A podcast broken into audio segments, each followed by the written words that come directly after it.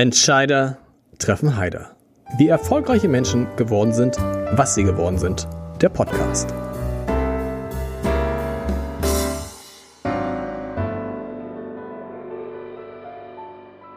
Herzlich willkommen. Mein Name ist Lars Heider und ich habe heute eine Frau zu Gast, mit der in den vergangenen Mo Wochen, Monaten, im vergangenen Jahr eigentlich alle reden wollten. Und wenn man bei Google nur eingibt Virologin, dann kommt ihr Name sofort. Und der Witz ist, sie ist gar keine Virologin. darüber, darüber werden wir gleich sprechen. Sie kennt sich aber trotzdem mit diesem Thema aus, womit sich im Moment viele beschäftigen. Und darüber werden wir natürlich sprechen. Ich freue mich sehr, dass Marilyn Erdo da ist. Herzlich willkommen. Guten Morgen. Guten Morgen, Herr Heider. Schön, dass Sie da sind. Äh, erstmal müssen wir sprechen. Sie sind, ich, ich habe mich so, so, so gefreut, dass Sie da sind. Wir haben den Termin lange vorher abgemacht, weil ich dachte, wir können jetzt so Ende Februar können wir so ausklingen lassen und können so einen, einen Rückblick auf die Pandemie machen. Das hat nicht ganz geklappt, aber ich habe mich auch gefreut, weil natürlich, Sie können jetzt sagen, dieses Podcast-Studio, ich beschreibe es mal, wir sitzen uns ungefähr, was würden Sie sagen? Sechs Meter? Fünf, Vier, fünf sechs Meter, ja. Fünf, wir sitzen fünf, sechs Meter äh, voneinander entfernt und äh, uns trennen drei Plexiglasscheiben. Ich habe vorher zehn Minuten gelüftet. Ist es okay, so, also rein epidemiologisch? Epidemiologisch ist das okay und vor allem werden wir ja nicht zehn Stunden in diesem Raum verbringen, sondern nur eine. Und ähm, insofern, das ist hervorragend. Abstände sind gewahrt, sehr gut. Und das ist das, das Entscheidende ist tatsächlich die Zeit. Nicht nur Oder? die Zeit, nur. also aber ähm, wenn wir natürlich jetzt hier den ganzen Tag verbringen würden, ohne zu lüften, dann akkumuliert natürlich alles. Aber wir jetzt diese Stunde ist das wunderbar. Wie wunderbar, das kommt, ich bin begeistert. Man sieht Sie ja auf allen, auf vielen Plakaten in Hamburg zur Impfkampagne. Und dann natürlich die erste Frage: Sind Sie geimpft? Ich, die Frage ist eigentlich: Sind Sie doppelt geimpft? Weil Sie haben ja an, Sie waren ja auch eine Testperson beim BioNTech-Impfstoff, glaube ich, ne? Nein. Nein, achso, okay. Mhm. Also ich bin, ich bin tatsächlich noch eine Testperson und okay. das ist ja so, dass ähm, nach dem Arzneimittelgesetz man äh, nicht an den Studien teilnehmen kann, wo man, die man selber leitet. Und ich habe mhm. ja die BioNTech-Studie hier in Hamburg selbst geleitet Stimmt. und ähm, die, unsere DZIF, Deutsche Zentrum für Infektionsforschungsstudie auch. Deswegen war das schon mal tabu und das ist auch leider immer für mein Team tabu. Die hätten nämlich gerne mitgemacht bei BioNTech. Ähm, und es gibt halt eine andere Studie, die nicht von mir geleitet äh, wird und da bin ich dabei und da bin ich auch noch dabei. Und wissen Wissen Sie, äh, wissen Sie schon, ob Sie tatsächlich einen ein Impfstoff bekommen haben oder ein Placebo? Also das ist momentan der Prozess des Entbindens, äh, weil jetzt natürlich Impfstoffe zugelassen sind und okay. ich bin ja eigentlich in der ersten Priorisierung, deswegen läuft dieser Prozess gerade. Ich bin schon zweimal geimpft seit September, sage ich mal so. Okay. Und ähm, wenn jetzt dieser Impfstoff tatsächlich auch zugelassen wird, dann dürfen die, falls ich den Impfstoff nicht bekommen haben sollte, in die Verum-Gruppe rübergehen. Das haben wir bei BioNTech auch so gemacht. Also wir haben ja auch bei BioNTech, es gibt ja immer zwei Gruppen. Eine Gruppe, die bekommen den richtigen Impfstoff und die andere Gruppe bekommt genau. ein Placebo, ein Scheinpräparat. Und äh, in dieser Gruppe waren natürlich auch 80-Jährige, ne? die kann man ja jetzt nicht ähm, ungeschützt durch die Gegend laufen lassen. Und für unsere Studie oder die Studie, an der ich teilnehme, ist das auch geplant und das wird in den nächsten paar Wochen sich ergeben. Insofern bin ich gespannt. Wir sind dann gerade schon bei den Impfstoffen. Und ähm, da gab es ja so viel Diskussion, die ich nicht ganz verstanden habe, denn ich erinnere mich im vergangenen Jahr. Da gab es ja ganz viele, die gesagt haben, es wäre ein Wunder, wenn es einen Impfstoff schon Ende des Jahres gäbe. Und jetzt haben wir, da verbessern Sie mich gleich, einen Impfstoff, der so gut ist, wie ich es noch von keinem Impfstoff so mitgekriegt habe. Also ich, diese, diese ähm, Wirksamkeit von BioNTech, die ist doch auch im Vergleich mit vielen anderen Impfstoffen, die wir haben gegen andere Krankheiten, doch extrem gut, oder? Ja, es ist ein ganz, ganz komplexes ja. Thema. Aber da haben Sie recht. Also zum einen ähm, bin ich da ganz bei Ihnen. Also ich finde auch in dieser jetzt momentan oft sehr negativ geführten Debatte über Impfstoffe und wer wann zu wenig wie eingekauft hat und Impfstoffe zweiter Klasse, muss man ja immer noch mal bedenken. Wir, wir sind jetzt ein bisschen länger als ein Jahr in der Pandemie. Und genau wie Sie sagen, vor einem Jahr ähm, haben wir A nicht gedacht, dass wir so schnell einen Impfstoff überhaupt haben würden oder ob es überhaupt die also ob wir es überhaupt schaffen, einen Impfstoff herzustellen, der eine Schutzwirkung hat. Und die Regulatoren ähm, haben gesagt, wenn ihr es schafft, einen Impfstoff herzustellen, zu entwickeln, der 50, nur 50 Prozent wirksam ist, dann lassen wir den schon zu. Ja. Jetzt haben wir drei Impfstoffe, die weit über 50 Prozent wirksam sind. Und ähm, das ist natürlich eine große Errungenschaft. Und ich glaube, das müssen wir halt auch einfach mehr zelebrieren und uns nicht in diesen ganzen Streitigkeiten und Unsicherheiten so verzetteln. Das ist so eine, eine Meinung. Dann sagen Sie der Vergleich zu anderen Impfstoffen. Das ist ein bisschen kompliziert. Mhm. Es gibt natürlich Impfstoffe wie der Masernimpfstoff, der auch weit über 90 Prozent wirksam ist, oder der Ebola-Impfstoff, an dem wir hier in Hamburg ja auch mitgearbeitet haben. Der ist 97 Prozent wirksam und der schützt 97 Prozent vor Infektion. Okay. Das heißt, man und, kriegt es definitiv nicht. Genau. Okay. Und das ist natürlich jetzt, wir sind jetzt bei, bei respiratorischen Erregern, da gehört jetzt halt unser Covid-19 dazu oder die Erkrankung. Und aber auch bei Grippe, das haben wir ganz viel schlechtere, das ist viel schwieriger, da Impfstoffe gegen zu machen. Und für so ein respiratorisches äh, Virus einen 95-prozentig wirksamen Impfstoff zu haben, der gegen Erkrankung schützt. Das ist ja immer das, was auch in der Gesellschaft mhm. momentan ein bisschen vermischt wird. Ne? Also es ist ja so, dass wir noch nicht wissen, wie sehr er gegen Infektion schützt. Aber trotzdem, es ist ja eine großartige Errungenschaft, dass halt wir die schweren Verläufe überhaupt die symptomatischen Verläufe um 95 Prozent, 70 bis 95 Prozent reduzieren können. Das ist großartig. Wenn wir es mit der Grippe vergleichen, mit dem Grippeimpfstoff, das ist ja für viele, das kennen viele. Wie ist da eigentlich die Wirksamkeit? Ja, also die, Sie, Sie wissen ja, dass die Grippeimpfstoffe jedes Jahr neu angepasst genau. werden. Also da baut man halt zwei Buchstaben zusammen sozusagen, H so und so und N so und so, jedes Jahr angepasst an das, was gerade in der Welt zirkuliert. Und je nach Jahr ist die Wirksamkeit zwischen 40 und 70 Prozent. So. Das heißt mit anderen Worten, auch der ein bisschen in die Kritik geratene AstraZeneca-Impfstoff kommt dann eher in die obere äh, Charge. Trotzdem fand ich das bemerkenswert. Ich habe das jetzt diese Studien aus, aus, aus Studien aus Israel gelesen. Es sind glaube ich 540.000 Menschen geimpft und untersucht worden mit BioNTech und davon kann es sein, sind ungefähr eine Handvoll überhaupt ins Krankenhaus gekommen. Mhm, ganz genau. Und 24 haben es überhaupt gekriegt. Also da denkt man ja schon, wow, das ist, das ist ja, äh, das ist ja irre und äh, deshalb verstehe ich auch manche nicht, die jetzt zögern und sagen, ja, ich weiß nicht, ob ich mich impfen lassen soll. Gerade gestern hatte ich mit der Biologin eine Diskussion, die sagte, ich bin doch kein Versuchskaninchen. Hm. Was sagt man den Menschen? Ja, also das, das Thema Impfen ist ja auch schon vor ähm, genau. der Covid-Pandemie ähm, ein, ein, riesiges Thema gewesen. Also wir hätten ja uns, wenn wir uns nicht mit der Corona-Pandemie beschäftigt hätten, letztes Jahr um, um Impfpflicht zu Masern äh, diskutieren müssen. Mhm. Und ähm, da gibt's natürlich äh, viele verschiedene Facetten. Ähm, ich glaube halt, Impfstoffe sind tatsächlich ja Opfer ihres eigenes, eigenen Erfolgs geworden. Also die Tatsache, dass wir in Deutschland so leben, wie wir leben, ist auch zum großen Teil geschuldet der Tatsache, dass wir hier Standardimpfungen haben. Ähm, wir kommen natürlich jetzt auch immer weiter aus der Zeit raus, dass äh, Menschen, die zum Beispiel Polio haben, mhm. irgendwo im Gesellschaftsbild unterwegs sind. Also ich habe das als Kind noch Leute gesehen, die gerumpelt ja, haben genau, klar. und ähm, noch Polio hatten oder dass halt eine Mutter im Kindbett an Tetanus verstirbt. Das gibt es in Deutschland nicht mehr. Und ähm, jetzt sind wir in so eine so eine Art von, ja, in Englisch würde man sagen, Complacency gekommen. Es ist ein Luxusproblem, dass wir sagen, nö, ich impfe meine Kinder nicht. Deswegen ist es sowieso schon ein komplexes Thema. Ich denke halt, und ich, ich, ich möchte auch gerade für die Corona-Impfstoffe sagen, ich bin unbedingt dafür, dass das eine freiwillige Impfung bleibt. Das ist auch gar nicht, steht gar nicht zur Debatte, genau. dass das anders ist. Ähm, aber trotzdem, dieses Angebot anzunehmen, das kann einen Beitrag dazu leisten, dass wir aus dieser schwierigen Situation endlich mal rauskommen und äh, dass man sich auch selber schützen kann. Und das sollte man doch wahrnehmen. Und man muss noch mal einmal, Sie verbessern mich, wenn ich es falsch sage, einmal klar sagen, auch bei AstraZeneca, was heißt auch, also entscheidend ist, wenn du diesen Impfstoff hast, die Wahrscheinlichkeit, dass du einen schweren Verlauf kriegst, ist quasi null.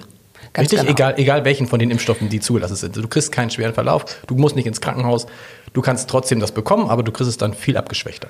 Genau, und also diese, die, die Prozentzahl, wie häufig, wie wahrscheinlich ist es, das noch zu bekommen, das steht noch aus jetzt, mhm. aber ganz genau für diese schweren Erkrankungen, das ist in den Papers, in diesen ähm, wissenschaftlichen Ver äh, Veröffentlichungen sehr gut dargestellt. Für alle drei Impfstoffe hat es eine großartige Schutzwirkung, was schwere Verläufe und was halt ähm, einen Verlauf der Krankenhausaufenthalt beinhaltet. Ähm, angeht. Gut, wir, wir sprechen vielleicht nachher noch mal ein bisschen über das Impfen. Ich finde das Lustigste, das müssen wir, ist lustig, aber müssen wir vorab klären, ähm, das wissen ja viele gar nicht, Virologin. Google sagt Marilyn Addo. Und Sie sind eine Infektiologin, habe ich es richtig ausgesprochen? Ja. Infektiologin. Infektiologin. Ich habe geahnt, dass es irgendwie mit so einem... So, und Sie müssen mir jetzt mal erklären. Virologe, Infektiologin, Epidemiologe. Das sind ich habe mir so versucht, ein bisschen reinzulegen, da denkt man, das ist doch dasselbe von wegen. Das sind richtig groß getrennte, was heißt groß aber schon eigene Bereiche, die sich stark unterscheiden. Und ja. Sie können es am besten wahrscheinlich jetzt erklären. Ich weiß gar nicht. Also es ist ein, zum Teil ist es ein bisschen Semantik auch, ne, weil okay. da gibt's halt sehr viel Overlap, sag ich mal so, oder mhm. Überschneidungen. Und ähm, also die, die, die Tatsache, warum ich das halt betone, ähm, ist zum einen, weil ich denke, dass die Virologen sagen, ey, die Frage ist doch gar keine Virologin. Und B, ähm, die Infektiologen sagen, warum, ähm, wir, haben, wir versuchen doch gerade einen Facharzt für Infektiologie auch jetzt endlich mal in Deutschland zu etablieren, während das in der ganzen Welt schon ähm, unterwegs ist. Und warum lässt du dich quasi vor das Virologie-Pferd spannen? Also ich, das mache ich ja gar nicht aktiv, aber ja, genau. deswegen weise ich da ja öfter drauf hin. Also für mich ist vor allem der, der Unterschied, den ich damit klar machen möchte, ähm, dass, äh, also wir haben ja Virologen, und da, sagen wir, fangen wir mit den Virologen an. Bei den Virologen gibt es Leute wie Herrn Streeck und Herrn Drosten, das sind Mediziner, die virologische Institute leiten, die Diagnostik machen und Forschung machen auch, aber gar keine Patienten sehen. Genau. Das ist für mich so der Mediziner-Virologe. Dann gibt es Frau Brinkmanns, die sind, ist Biologin, Virologin, mhm. die kennt sich extrem gut aus mit Virologie und macht da Forschung, ähm, aber sieht auch keine Patienten. Mhm. Die Infektiologen sind meistens Internisten die ähm, halt klinisch aktiv sind. Und ich bin halt eine derjenigen, die halt auch Patienten äh, sieht auf Station während dieser Pandemie äh, und aber auch dann nebenher noch forsche. Also es gibt ja diesen ähm, äh, Begriff Clinician Scientist, also mhm. forschende Ärzte und die Deutsche Forschungsgemeinschaft und überhaupt versuchen wir diese Spezies ähm, Mediziner mehr zu befördern, weil es halt gerade so dieses Interface zwischen Klinik und Wissenschaft so wichtig ist. Ne? Also, für, also mich motiviert ähm, das auch am Krankenbett stehen, sehr für meine Forschungsinhalte. Das macht mir Spaß und deswegen bin ich Forscherin. Andere Leute können das anders sehen und das ist genauso legitim. Aber deswegen gehe ich oft auf diesen Unterschied Infektiologe, Virologe ein. Ich glaube, das heißt vor allem, die Infektiologen sehen Patienten und aber sind auch in der Forschung aktiv. Die Virologen haben halt diagnostische und Klinikaufgaben in der Diagnostik, aber sind halt nicht am Patientenbett. Das heißt, kann man überspitzt sagen, Christian Drosten ist eigentlich kein Arzt im landläufigen Sinne? Weil Arzt würde man immer sagen, der heilt Menschen. Nein, nein, das kann man nicht sagen. Also okay. Also wir haben alle Medizin studiert. Und okay, ein Mediziner ist er, das ist klar. Ja. Wenn man jetzt sagen würde, ein Arzt wäre für mich immer jemand, der auch was mit Nee, aber es gibt nee? den Begriff Laborarzt. Also okay, es gibt stimmt. theoretische Fächer. Und der, ich meine, der Herr Püschel, der Rechtsmediziner, ist auch ein Arzt. Also Sieht ja auch Menschen. Bitte? Sind ja auch, der sieht ja auch Menschen, der Püschel. Genau, nicht mehr Nicht lebend, mehr lebend, aber. genau. Okay. genau. Ähm, aber das ist interessant, weil vielleicht erklärt das manchmal schon den Blick der Virologen, der stark auf das Virus ausgerichtet ist, während ihr Blick dann sowohl auf das Virus als auch auf den Menschen, auf den Patienten geht. Karl Lauterbach, der Epidemiologe, nur, nur reines Interesse, der ist dann, wo, wo ist da der Unterschied? Ja, also Epidemiologen, ähm, da gibt's ja noch andere, das können auch Mediziner sein. Also genau. der Herr, das ist jetzt ein Politiker-Mediziner, aber es gibt ja auch im Helmholtz-Zentrum ähm, äh, Herrn also andere Wissenschaftler, die halt auch als medizinische Grundausbildung haben und dann halt Epidemiologie studiert haben. Es ist halt mehr ein theoretisches Fach. Es ist halt die wissenschaftliche Ausrichtung. Ähm, also wir fangen alle, und die sind meistens auch nicht klinisch aktiv, oder zumindest mhm. den, den ich jetzt im Kopf habe, der ist nicht klinisch aktiv, sondern leitet die nationale Kohorte und machen halt große Studien, um halt im, nicht im Kleinen, sondern im Großen zu sehen, wie, wie, wie modelliert man, wie verhalten sich ähm, bestimmte Strömungen also das kann einmal die Virusvariante sein, aber das kann auch sein, welche, welche Interventionen und welche Maßnahmen helfen in welchen Szenarien. Und das ist ja, Epidemiologie ist ja auch wichtig außerhalb der Pandemie. Das war ja alles schon da, bevor genau. Covid gekommen ist. Wir wussten, wir wussten, also wir, also ich kannte Sie jetzt, ich kannte Christian Drosten, Henrik Streeck, das sagte mir nichts und ich dachte, Klauterbach hat immer noch die Fliege um. Auf einmal, wie ist das jetzt für Sie? Auch für Sie ist ja, Ihre Bekanntheit ist ja extrem gestiegen durch Corona. Und wahrscheinlich kriegen Sie tatsächlich sehr, sehr, sehr, sehr viele Anfragen von Menschen, die mit Ihnen reden wollen, viele Medien. Was macht das jetzt mit jemandem, der sonst ja wahrscheinlich eher, tendenziell eher im Hintergrund gearbeitet hat? Ja, also es ist jetzt mal, also zum einen ist es nicht ganz meine erste Exposition. Das stimmt. Ähm, mit, mit das, Ebola, Ebola, genau, also das, das sagte ich. Also Sie mhm, kannte ja. man, also Sie kannte mhm. ich auch, aber Christian Drosten kannte ich, was wahrscheinlich falsch ist, weil der ja auch in, in, in Sachen, äh, gerade in, bei den äh, SARS-Viren genau. total, klar, sie kann durch Ebola, hatten Sie mit EHEC damals eigentlich auch was? Ja, waren Sie auch dabei, ne? Mit, mit, mit EHEC, nee, da war ich noch nicht in Deutschland, okay. also das habe ich aus der Ferne beobachtet. Okay, gut. aber gut, durch Ebola kannte man sie, genau, also so ein bisschen ist es, aber jetzt ist es doch mal, noch mal ein anderer Fokus. Ja, auf jeden Fall und ähm, also ich habe das, also das, ich, deswegen, für mich war es letztes Mal stressiger, also ich habe das, also da, weil da habe ich das komplett nicht ähm, äh, kommen sehen. Ah, okay. Und deswegen bin ich jetzt schon äh, ein bisschen äh, entspannter. Es ist natürlich, hat es unseren, ja, unser, unser Leben schon sehr auf den Kopf gestellt. Ähm, auch so der Fokus auf die Arbeit. Also das, für das Team ist das auch nicht ganz einfach gewesen, halt auf einmal der Blick ähm, quasi, dass jeder Schritt verfolgt wird, mehr oder weniger. Aber ich glaube, wir versuchen halt in, insgesamt, und es hat uns glaube ich, ganz gut äh, durch dieses Jahr getragen, dass wir uns auf unsere Arbeit fokussieren und das Ziel nicht aus dem Augen verlieren. Das andere ist, und dann, und dann, dann muss man halt priorisieren. Also das ist das, was man delivern muss. Ich habe ja mehrere Hüte an, einmal die, die Wissenschaft und das Team dort zu leiten, dann das klinische Team hier gut durch diese Situation zu bekommen und alles andere muss sich dahinter mhm. einreihen. Und, ähm, und wenn man so da, glaube ich, bei sich bleibt, dann ist das, ähm, kann man da einen guten Weg finden. Aber und ich muss halt ich sag mal, 95 Prozent der Anfragen halt dann absagen, ja. aber das ist dann halt so. Kriegen Sie auch, wie das äh, Henrik Steg beschrieben hat, Christian Drosten, Karl Lauterbach stark, wobei die ganz anders sozusagen die Öffentlichkeit bedienen, sage ich mal. Ob Sie sie suchen, weiß ich nicht. Erleben Sie auch die Reaktion aus, äh, aus der Bevölkerung von Leuten, die Corona jetzt irgendwie nicht so richtig verstehen und von Leuten, von anderen Leuten? Also werden Sie da angefeindet? Gibt es da irgendwie böse Briefe? Gibt es da irgendwie Reaktionen auf der Straße? Also ich würde sagen, es hält sich bei mir noch in Grenzen. Also es gibt keine Plakate, die auf irgendwelchen Querdenker ähm, ähm, Demos hochgehalten werden, das finde ich schon schockierend, das zu sehen. Absolut. Also ähm, wie, wie da auch, wie emotional diese Debatte und auch dieses der Dialog da geführt wird. Aber klar, ich habe natürlich auch ähm, in meiner Inbox äh, böse oder auch mal, also mal böse, mal gut gemeinte, mal verrückte ähm, Anfragen. Ich habe auch so einen E-Mail-Folder, der heißt Covid Crazy. Da kommen viele von den Sachen direkt auch schon mal rein. Okay. Ähm, aber ich habe auch schon mal äh, Drohungen bekommen und das habe ich dann auch weitergeleitet an unsere Abteilung für Sicherheit. Ähm, und dann kommt natürlich noch dazu, ich bin ja jetzt auch äh, keine hellhäutige Wissenschaftlerin. Da kam natürlich auch schon mal in die Richtung halt. Das, das kann ich gar nicht immer glauben, dass das ernsthaft eine Rolle spielt. Noch. Also ich sage ja nur, was so, ganz Wahnsinn. neutral, was so angekommen ja, ist. Und jetzt vor kurzem hat mir jemand ähm, halt ein Bild geschickt. Ähm, äh, von dieser Kampagne für die Impfkampagne. Also ja. ich überlege mir auch bei solchen Aktionen, bei denen ich dann mitmache, ähm, die, die müssen immer mit meinen Werten allein sein. Und ich bin jemand, der sehr wirklich, also auch vor Corona und immer schon, es liegt das Impfen mir sehr am Herzen, weil das wirklich die Intervention neben sauberem Wasser in der Welt ist Impfen die Intervention, die die meisten Leben gerettet hat, ja. überall in der Welt.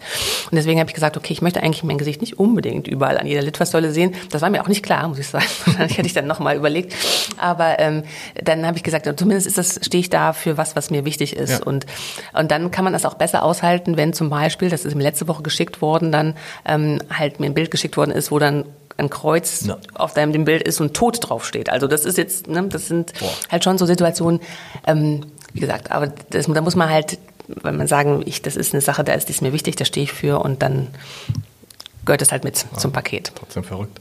Wie ist der Kontakt zu dieser Gruppe von Menschen, die im Moment so im Fokus stehen? Also die Wissenschaftler, die sich sehr stark mit dem Virus auskennen. Telefonieren Sie da einmal die Woche miteinander oder wie, wie tauscht man sich da aus, die deutschen Wissenschaftler? Da gibt es wahrscheinlich verschiedene äh, Ebenen. Also ich arbeite ja mit Herrn, Herrn Drosten im ähm, Deutschen Zentrum für Infektionsforschung genau. zusammen und deswegen haben wir auch vorher schon eng zusammengearbeitet. Ich würde jetzt mal sagen, wir tauschen uns nicht jede Woche aus, ähm, aber wir sind, haben natürlich auch sehr unterschiedliche ähm, Bereiche. Ich bin mehr in Richtung Impfstoff, eher in Richtung, mehr in Richtung ähm, Viren und ab und an müssen wir halt in unserer Einheit, in der wir arbeiten, halt uns austauschen. Und wir haben uns auch schon in dieser Pandemie schon mal persönlich getroffen. Mhm. Und da hatte, da musste ich noch schmunzeln, weil da unser Kollege Herr Becker in Marburg gesagt hatte, ja, wir können uns ja im Café treffen. Und ich gesagt, du kannst dich doch mit dem Christian nicht im Café treffen, das kannst du gleich vergessen. Und da haben wir uns dann halt ein... Geht das, ein, geht das wirklich nicht mehr? Weil der so erkannt wird über von jedem? Ja, das ist ja, ja ich meine, das ist ja, das Gesicht ist ja überall ja. gewesen. Und, und jetzt haben wir uns dazu entschieden, uns dann halt für diese Besprechung in Ruhe halt in so einen Konferenzraum im Hotel einzumieten. Okay. Das ging dann ganz gut. Ähm, mit äh, Herrn Strick hab ich ja, haben wir jetzt gemeinsam in Amerika lange Jahre gearbeitet, aber jetzt und hier tauschen wir uns eigentlich nicht so viel über die Pandemie aus. Wir haben ähm, halt in unseren eigenen Kreisen, also die, die Impfstoffgruppe, die telefoniert gefühlt zweimal die Woche mhm. miteinander. Dann haben wir auf der klinischen Seite arbeiten wir ja mit dem RKI eng zusammen. Da gibt es einen Arbeitskreis, der nennt sich Starkop, der halt so, das sind die Zentren, wie wir auch hier in Hamburg eins haben, die ähm, sich mit hochinfektiösen Pathogenen auskennen und auch behandeln würden. Und da haben wir wöchentlich eine Telefonkonferenz, um die, was, was die Lage in, der, in Deutschland so angeht. Dann tauschen sich halt München, Berlin und diese ganzen Zentren halt aus.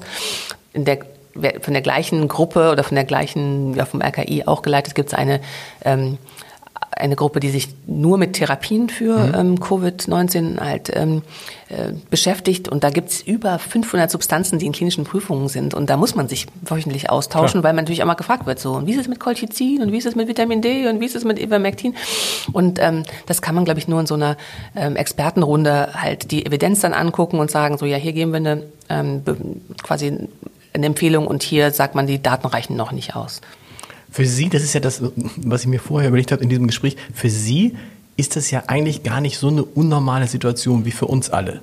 Weil Sie kennen das ja mit Pandemien. Oder? Oder, oder ist es tatsächlich, ist, weil für, für, uns kommt das wie aus dem Nichts. Für Sie ist es ja jetzt ja, wenn man ganz böse ist, ist es Ihr Beruf. Also Sie sind so, Trotzdem, wann war Ihnen klar, boah, das Ding wird so viel größer als das meiste, was ich erlebt habe? Weil es ist mit Ebola nicht zu vergleichen, wobei Ebola natürlich in der Intensität und in den Todesfällen natürlich eine ganz andere Nummer war. Ja.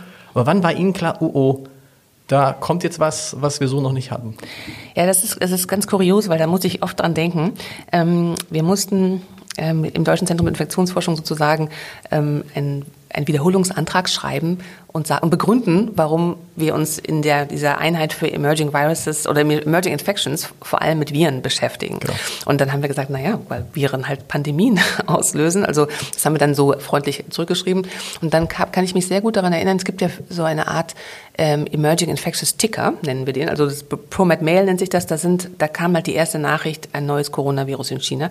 Und diese Nachricht habe ich dann weitergeleitet an denjenigen, der das mit, oder die, die Gruppe, mit denen wir das geschrieben haben, gesagt, so guck mal, siehst du, das doch, da ist unsere Rechtfertigung. Wir sagen doch, neue Viren sind das, was halt neue Pandemien machen kann. Das heißt, die, da gab es jemanden, der das in Frage gestellt hat und gesagt hat, vielleicht können wir da ein bisschen Geld sparen und brauchen das gar nicht mehr, diese Einheit? Nee, so, so, so, so nicht? So, da war noch nicht der, der Geldamt gedreht, okay. aber es wurde halt, nein, es war konstruktive, ähm, ein konstruktiver Vorschlag gemacht worden, wollte nicht auch mal mit mehr mit Bakterien, okay, achso, okay. weil EHEC ist ja ein Bakterium. Genau. Auch, ne? Und dann und sicherlich, natürlich kann da auch Forschung, soll da, muss da auch Forschung gemacht werden, aber EHEC und Covid-19 kann man jetzt auch nicht vergleichen. Ne? Also es ist ja auch zum Teil eine, also EHEC ist ja eher ein Problem der Nahrungsmittelhygiene mhm. gewesen und nicht jetzt, ähm, also sind ja verschiedene Paar Schuhe. Also jedenfalls haben wir das da argumentiert und ich kann mich halt noch sehr gut erinnern an diese E-Mail, die ich geschrieben habe und ähm, habe aber dann auch eher gedacht, das wäre, würde nochmal so ausgehen wie bei MERS. Also MERS, Coronavirus haben wir ja auch, da war ich da, war ich, war ich wirklich in den Startlöchern und habe gedacht, so, oh, das wird jetzt wie SARS, das geht über die ganze Welt. Okay. Und dann ist ja da nichts passiert, ja. oder ne, das nicht, stimmt nicht, es ist ein Coronavirus, das halt eine hohe Mortalität hat, bis zu 40 Prozent, aber dafür hat es bisher halt nur so 3000 Menschen angesteckt. Genau. Aber das wusste man damals noch nicht und da hatte man sehr viel Angst, weil man dachte, Mensch, dieses Virus ist halt in Saudi-Arabien unterwegs, in Mekka und Medina, wo halt Millionen Menschen mhm. hinpindeln und dann kann sich sowas schnell über die Welt verteilen. Das ist dann halt nicht geschehen.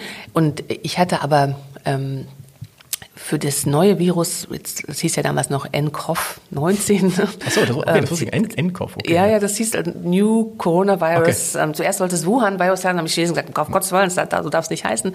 NCOV 19 hieß es, glaube okay. ich. Und dann wurde es halt umbenannt im Januar ähm, in SARS-CoV-2 und ja. dann die Erkrankung dann in Covid-19. Also das war, wie gesagt, ich habe noch meine ganzen ersten E-Mails, hieß es noch anders. Aber ich hätte niemals kommen sehen, obwohl ich wirklich seit Jahren, halt, ich bin ja als Professorin hier in Hamburg angekommen, angekommen für Emerging Infections, also sowas beschäftige ich mich genau. damit und habe halt auch ähm, immer Vorträge gehalten. Wir müssen uns vorbereiten auf sowas wie zum Beispiel die 1918 Grippe, ja. dass halt ganz schnell sich sowas ähm, ausbreiten kann. Das, als es dann da war, habe ich es aber auch nicht erkannt, ganz am Anfang. Und erst als es dann tatsächlich in München angekommen ist, da habe ich gedacht, so, jetzt. Wann, wann sind Sie das erste Mal nach Hause gegangen und haben zu Ihren Kindern gesagt, Kinder, da kommt was auf uns zu. Also es gibt diese Anekdote von Christian Drosten, dass er irgendwie seiner, seiner Freundin oder einer Bekannten gesagt hat im Januar, ab März werden wir über nichts anderes mehr sprechen als über Corona in Deutschland. Wann war Ihnen das so, dass Sie dachten, oh, das ist jetzt eine andere Dimension und nach Hause gekommen und sagen, Kinder, also wir haben ja halt in dieser, in dieser, in dieser Gruppe äh, vom RKI halt mit dem Webasto-Ausbruch eigentlich angefangen, unsere sehr regelmäßig auszutauschen. Und da haben wir also e, eigentlich ja seit Ende Januar mhm. haben wir uns vorbereitet und gesagt, das ist nicht mehr aufzuhalten, das wird unweigerlich in Deutschland äh, sich ausbreiten.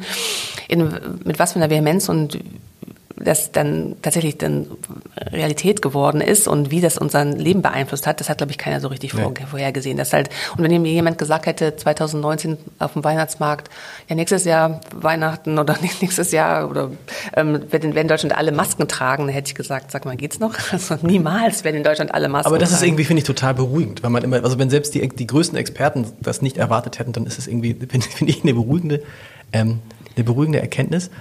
Bei Ihnen finde ich es immer so schön, deshalb höre ich Ihnen immer so gern zu, Sie wirken bei allem, was passiert, sehr zuversichtlich.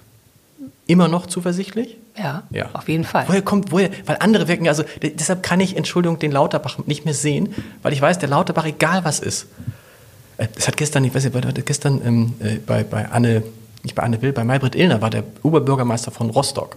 Und der hat ein schönes Beispiel gebracht. Er hat gesagt, ich wusste, dass der Lockdown verlängert wird. Weil ich wusste, am 16. Dezember, als sie gesagt haben, wir treffen uns Anfang Januar wieder, wenn die Zahlen hochgehen, werden die Politiker sagen, der Lockdown muss verlängert werden. Wenn die Zahlen stagnieren, werden die Politiker sagen, wir können jetzt noch nicht öffnen. Wenn die Zahlen runtergehen, werden die Politiker sagen, das dürfen wir nicht gefährden. Wir müssen, wir müssen den Lockdown verlängern.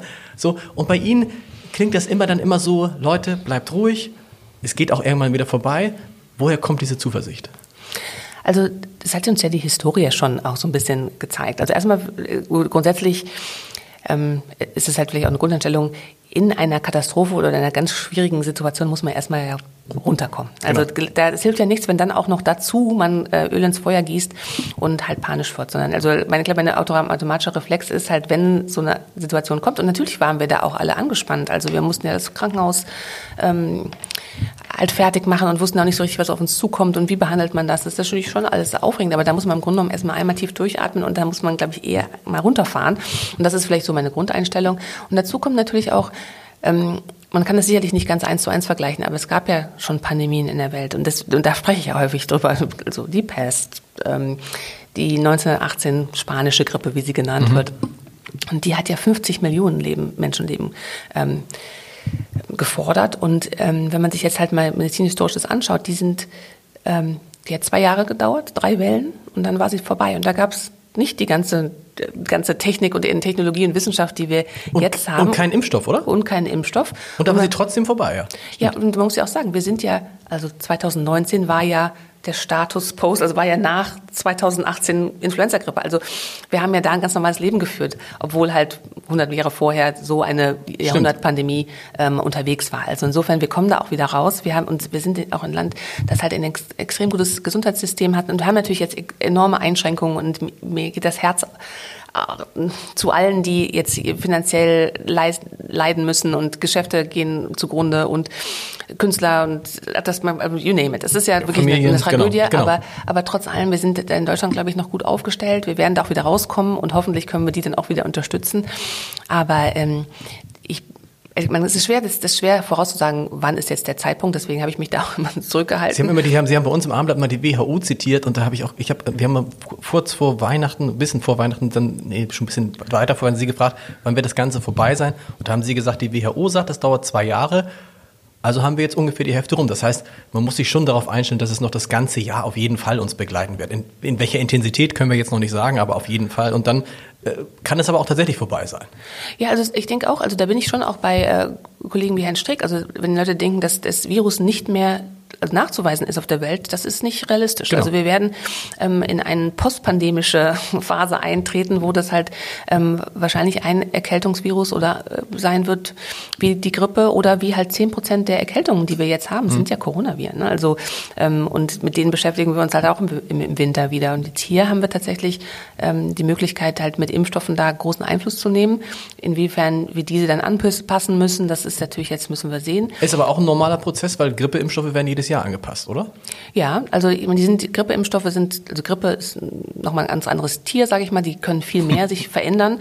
Ähm, aber, ähm, und deswegen hatten wir zunächst gesagt, man hofft, dass man das nicht machen muss, aber jetzt sehen wir natürlich mit diesem vielen, hohen Infektionsgeschehen, gibt es halt jetzt schon Mutationen, also insofern werden wir da wahrscheinlich anpassen müssen, aber je weniger Infektionen es gibt, desto weniger werden wir auch anpassen müssen.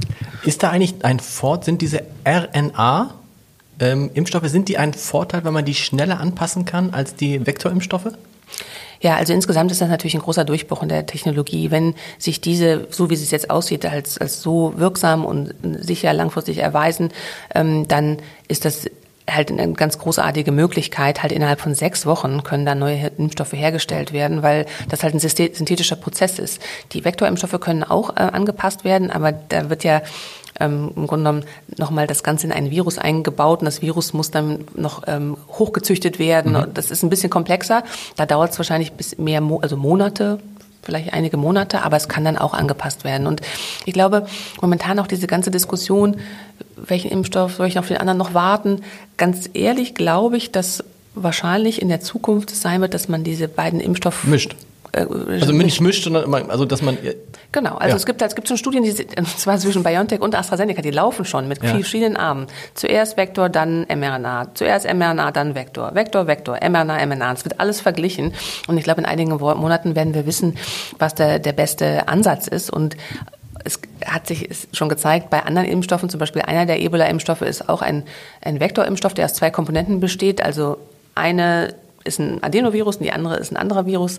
Und äh, das wird halt kombiniert, um da die breiteste Immunantwort zu generieren. Also da wird sicherlich noch viel kommen. Das heißt also nochmal für alle wenn man ein, die Chance hat, einen Impfstoff zu bekommen, nicht fragen, einfach nehmen. Ne? Genau. genau. und man vertut sich nichts. Also das, genau. man wird, es kann sehr gut sein, dass in der Zukunft es sein wird, dass man dann halt macht, man kriegt jetzt AstraZeneca und dann macht man das erstmal durch und dann kriegt man noch später ein mRNA zum Boosten, dann für die Variante.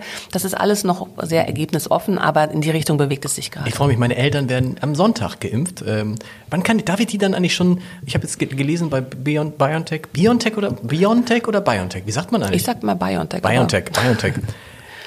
Nach der ersten Impfung schon ein Schutz von 83 Prozent. Das heißt, können die die Kinder schon wieder sehen nach zwei Wochen? Ja, es ist ja die Enkelkinder. Bitte? Die Enkelkinder. Können meine, können meine Eltern ihre Enkelkinder schon wieder sehen nach zwei Wochen? Ja, also wir, wir sagen natürlich immer, der, der höchste Schutz ist äh, erreicht, wenn beide Impfungen Klar. gegeben sind. Es ist immer eine Risiko-Nutzen-Abwägung. Ne? Genau. Und also, ich, also warten wir die drei Wochen nochmal ab. Würde ich sagen. In der Pandemie, was war für Sie die größte Überraschung? Jeden Tag Überraschung. Aber so die, wo Sie dachten, ich habe nochmal, also für mich, oder was, was, was war die größte Frage? Für mich, also jetzt als jemand, der sich echt da total für interessiert hat, äh, und nach wie vor interessiert, war immer die Frage, was ist mit den Kindern? Das hat mich, weil man weiß, bei Grippe sind Kinder ein totaler Treiber. Mhm. Wenn man Kinder in der Kita hat, dann weiß man, man, also ich weiß noch, das erste Kita-Jahr, da war ich praktisch nur krank, ja, oh weil die Kinder Gott, ja. schleppten irgendwelche Viren nach Hause und dann sagte die Kita-Leitung, ja, das ist ganz normal, Sie müssen jetzt erstmal die Viren in unserer Kita kennenlernen. Mhm. Ich sage, was passiert jetzt? Also Sachen, auch, also auch andere Sachen, ich weiß gar nicht, ob es immer alles Viren waren, Hand, Fuß, Mund ist auch, ist auch ein Virus, ne? Mhm. Ja, ja, so. Ähm, die Kinder, warum hat man so lange nicht gewusst, welche Rolle die Kinder spielen? Und weiß man es jetzt in der Zwischenzeit eigentlich gesichert? Ja, ich bin ja nicht der totale Experte für diese Fragestellung und äh, es gibt halt da ähm, ja, verschiedene Daten, aber viele von diesen Daten werden natürlich, sind natürlich erhoben worden im, im Kontext vom Lockdown. Ne? Ähm, genau. Und, äh, und ich glaube, das, das ist das letzte Wort noch nicht äh, gesprochen. Ähm, insgesamt scheinen Kinder ja weniger schwere Verläufe zu haben. Es gibt kaum Todesfälle in, in, ähm, äh, in Kindern, obwohl wir jetzt auch ein schwer krankes Kind, schwer krankes kind auf Station haben. Mhm. Also äh, da müssen wir, glaube ich, auch noch viel lernen. Ne? Und und wie die aufs Infektionsgeschehen eine Auswirkung haben, das, da streiten sich ja auch die, die Experten. Ich kenne jetzt die, die aktuellen Stellungnahmen der DGPI, da bin ich hier nicht so tief drin, weil es ist schon hart genug, in seinem eigenen genau. Bereich ähm, up-to-date zu bleiben, weil ja jeden Tag auf irgendeinem Preprint-Server 20.000 Papers neu auf, ähm, ähm, ankommen. Aber ich glaube, das wird noch spannend werden. Ähm, ich glaube, viele Experten überlegen halt, was jetzt eine Strategie ist, um die Kinder wieder an Präsenzunterricht heranzuführen. Ich glaube, das hat ähm, uns glaube ich, als Gesellschaft auch weitergebracht. Also die Digitalisierung der Schulen wäre wahrscheinlich in zehn Jahren noch Klar. nicht so weit vorangebracht worden. Und ähm, ich habe halt bei meinen Kindern erlebt, dass, dass halt auch da wirklich ein großer Sprung gemacht wurde, ähm, was jetzt halt Selbstständigkeit und äh, Umgang mit Medien angeht. Ich war ja eher auch jemand, der das nicht unbedingt gefördert hat und dass meine Tochter jetzt Zoom-Konferenzen selber ähm, anstellen kann das ist, äh, und halt sich dann regelmäßig jetzt mit ihren Freundinnen trifft, morgens um neun treffen die sich, machen FaceTime an und machen cool. gemeinsam Hausaufgaben. Das, also das, ist, das hat mir das Herz geöffnet, wie, wie toll und selbstständig die das dann halt auch machen und wie diszipliniert die das auch äh, auf den Weg bringen. Kinder werden noch nicht geimpft. Schlicht, weil es noch keine Tests gab? Also weil es noch keine, keine Studien gibt, wie der Impfstoff auf Kinder wirkt? Ja, es ist ja so, also diese Studien sind ja ähm, und durchlaufen ja verschiedene Phasen. In den ersten Phasen werden immer nur ganz gesunde junge Menschen und das, mhm. diesmal wurde das schon auf ältere Menschen mit stabilen Vorerkrankungen ausgeweitet. Ähm, Frauen und Kinder und schwangere Frauen und Kinder gelten als vulnerable Populationen. Also insofern äh, dürfen die nie in der ersten Reihe geimpft. Also da heißt es jetzt nicht Frauen und Kinder zuerst, sondern Frauen ja. und Kinder zuletzt. Okay. Das ist nämlich ganz interessant im das Grunde genommen. Ich nicht. Okay. Und ähm, dass halt erst Sicherheitsdaten von Erwachsenen da sein müssen, bevor man halt in Kinder gehen kann. Der einzige Impfstoff, der jetzt ja schon in unter 18-Jährige verimpft werden kann, ist der von BioNTech und zwar ab 16. Die haben aber eine, Kinderstudie, die jetzt läuft, ähm, äh, bis von 12 bis 16 und AstraZeneca hat gerade ähm, letzte Woche, glaube ich, ähm, preisgegeben, dass sie auch eine Kinderstudie planen und da geht es von 6 bis 16. Das heißt aber, zum Verständnis, 0 bis 6-Jährige würde man grundsätzlich nicht impfen mit so einem Impfstoff? Also momentan, also das, das ist ja so ein Prozess. Also bei ja. Ebola zum Beispiel, da hat man angefangen, erstmal bis 12 bis 16, da hat man gesehen, das ist da sicher, dann geht man runter im Alter. Ah, okay. Also das ist jetzt nicht so, dass man ähm, die nicht impft, aber das ist momentan, laufen die Studien halt in einer anderen ähm, Altersklasse.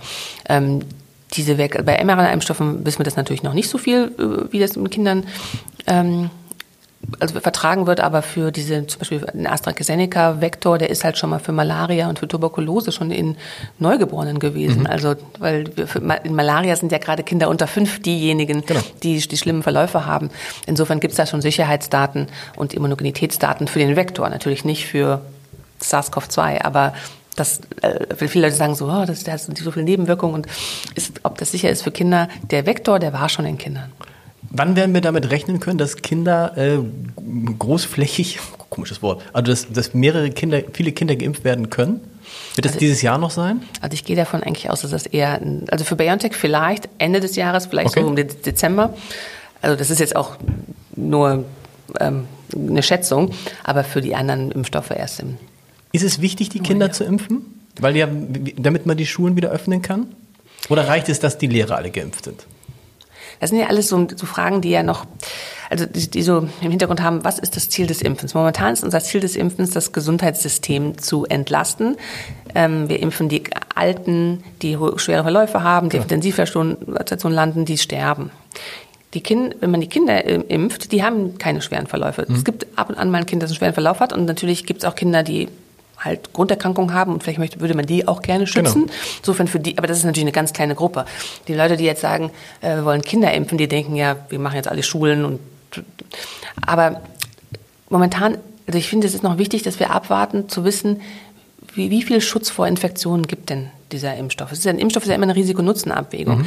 Äh, die Kinder haben natürlich weniger Nutzen davon, 95 Prozent vor Erkrankungen geschützt zu sein, weil die sowieso keine Erkrankungen kriegen. Stimmt. Ne? Und wenn sie es dann weitergeben, dann, ist, dann wäre es egal.